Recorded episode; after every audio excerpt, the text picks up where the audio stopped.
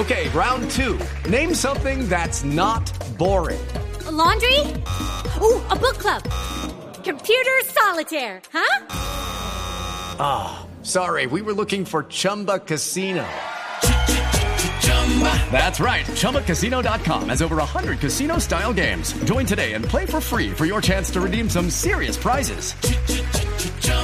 ChumbaCasino.com. No purchase necessary. Where prohibited by law. 18 plus terms and conditions apply. See website for details.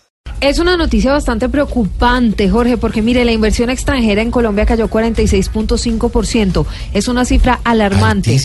46.5% fue la caída de la inversión extranjera durante los primeros tres meses del año. Esta es información, Ana Karina, del Banco de la República. Sí, Silvia, buenas tardes, oyentes de Voz Populi. Sí, el reporte del Banco de la República sobre inversión extranjera de enero a marzo fue de 2.500 millones de dólares, que al compararse con el año pasado, que fue de 4.700 millones de dólares, pues la caída, como lo decía Silvia, es de 46.5%.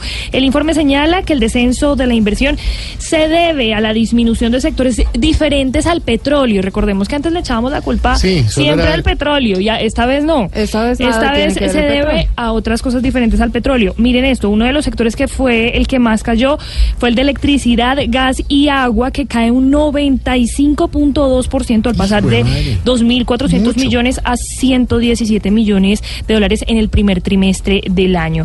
En contraste, hay que decir que el sector petrolero, por su parte, creció 35.4% en este mismo periodo del año. Y sobre todo que las expectativas por el, el acuerdo de paz era que la inversión extranjera iba a venir, había confianza, había...